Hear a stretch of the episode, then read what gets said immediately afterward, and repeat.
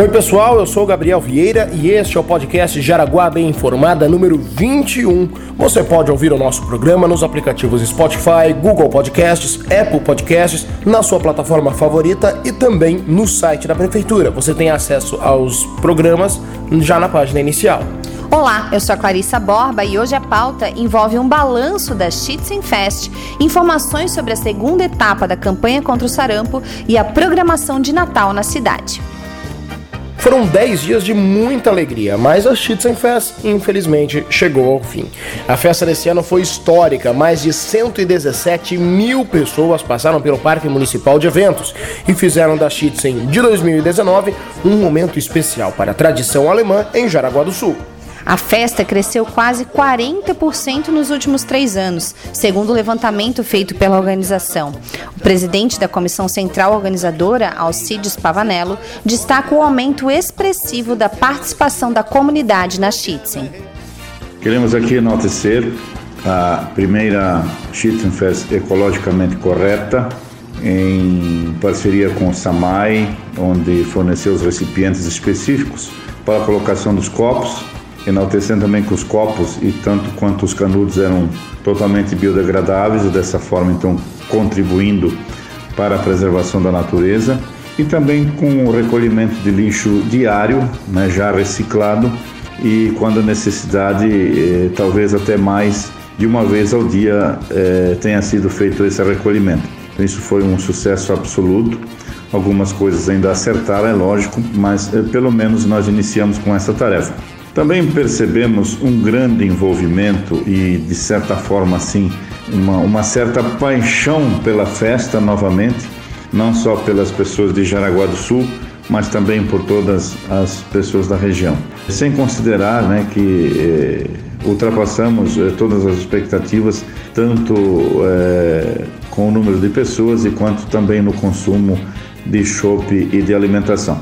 Então estamos muito satisfeitos, muito gratos, agradecemos a todos que compareceram a esta festa e cabe a nós agora né, pensar ainda mais para que a 32 seja ainda melhor do que foi a festa desse ano. Uma das coisas mais bonitas de se ver, né, Clarissa, foi a organização do público que veio visitar a festa. Dentre as centenas de vasos de plantas espalhados pelo parque de eventos, todos doados por floriculturas da região, absolutamente nenhum foi quebrado. É verdade, a gente percebia o respeito dos visitantes por todo o esforço na montagem da festa.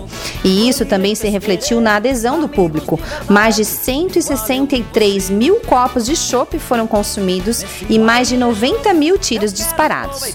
E para quem já está com saudades, a próxima Schützen é logo ali. Em 2020, a nossa festa dos atiradores vai acontecer de 5 a 15 de novembro. Então, você que está ouvindo a gente, tem um ano para acertar a pontaria. Ou um ano para esperar pela batata recheada, né, Gabriel? A programação de Natal deste ano vai ser especial. A Prefeitura de Jaraguá do Sul, junto com os parceiros como a CDL, vai proporcionar aos jaraguaenses shows, apresentações culturais, mostras de artes, patinação artística, brinquedos infláveis, food trucks, auto de Natal e a chegada do Papai Noel. A secretária de Cultura, Esporte e Lazer, Natália Lúcia Petri, detalha a programação organizada pela sua pasta, destacando que já nesse domingo, dia 24, gente, vamos ficar, vamos prestar atenção. No Parque Via Verde vai ter a chegada do Papai Noel. No dia 24 de novembro, a partir das 15h30 horas, teremos o primeiro encontro no parque, encontro no Parque Via Verde, com uma série de atrações culturais, esportivas e também a chegada do Papai Noel. A partir das 19 horas, teremos a primeira mostra de arte e patinação artística no Ginásio de Esportes Arthur Miller. Já no dia 30 de novembro, a partir das 15 horas, na Arena Jaraguá, teremos show de bandas, chegada do Papai Noel e um grande espetáculo de Natal e para encerrar o evento, o show com o Padre Ezequiel. Toda a programação é gratuita e foi preparada com muito carinho para você e sua família. A decoração natalina, que já está instalada no centro e na Barra do Rio Cerro, é feita em parceria entre a CDL e a Prefeitura de Jaraguá. O presidente da entidade lojista, Gabriel Seifert, enfatiza a parceria que a cidade tem para entrar no clima de Natal. Há muito tempo que a decoração natalina da cidade é realizada em parceria entre a CDL de Jaraguá do Sul e a Prefeitura, e é uma parceria que dá muito certo porque a gente sabe que o comércio espera por esse momento, assim como a população, para que a magia de Natal esteja presente no coração da cidade. Lembrando para você que está ouvindo a gente, perdeu algum ponto do que a gente falou por aqui, a programação completa do Natal aqui em Jaraguá do Sul, ou esse clima de Natal aqui na cidade, você tem a programação completa no site da Prefeitura de Jaraguá do Sul.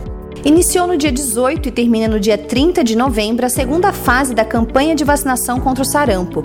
O público-alvo são adultos de 20 a 29 anos. Eu vou repetir. De 18 de novembro a 30 de novembro acontece a segunda fase da campanha de vacinação contra o sarampo. Então, público de 20 a 29 anos, fica atento, vai até a unidade de saúde para conferir como é que está a vacinação. No dia 30 de novembro, ou seja, um sábado, vai ser o dia D dessa etapa da vacinação, sendo que todos os postos com sala de vacina vão estar abertos das 8 da manhã às 5 da tarde, sem fechar para o almoço. Neste ano, Gabriel, foram registrados até o momento 35 casos suspeitos de sarampo e 9 confirmados aqui na nossa cidade. Dados do IBGE apontam que a cidade conta com cerca de 30 mil pessoas entre 20 e 29 anos, justamente as que integram a maioria dos casos confirmados da doença na cidade. A supervisora de imunização, Ana Knaip, explica qual o público que deve procurar as unidades de saúde.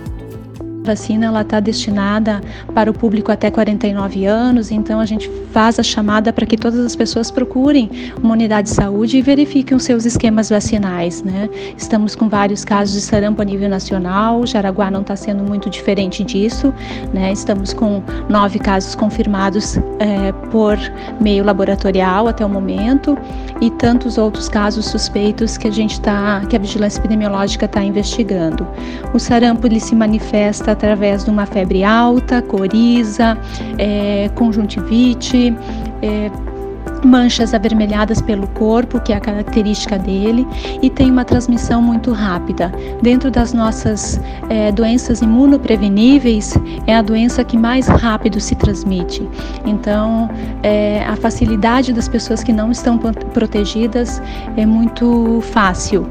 É, a gente pede que as pessoas que que tenham esses sintomas que procurem o médico e que acabam eh, que fiquem em casa, né? Que evitem locais aglomerados, porque se entrar em contato com pessoas que não possuem proteção, vai transmitir com certeza.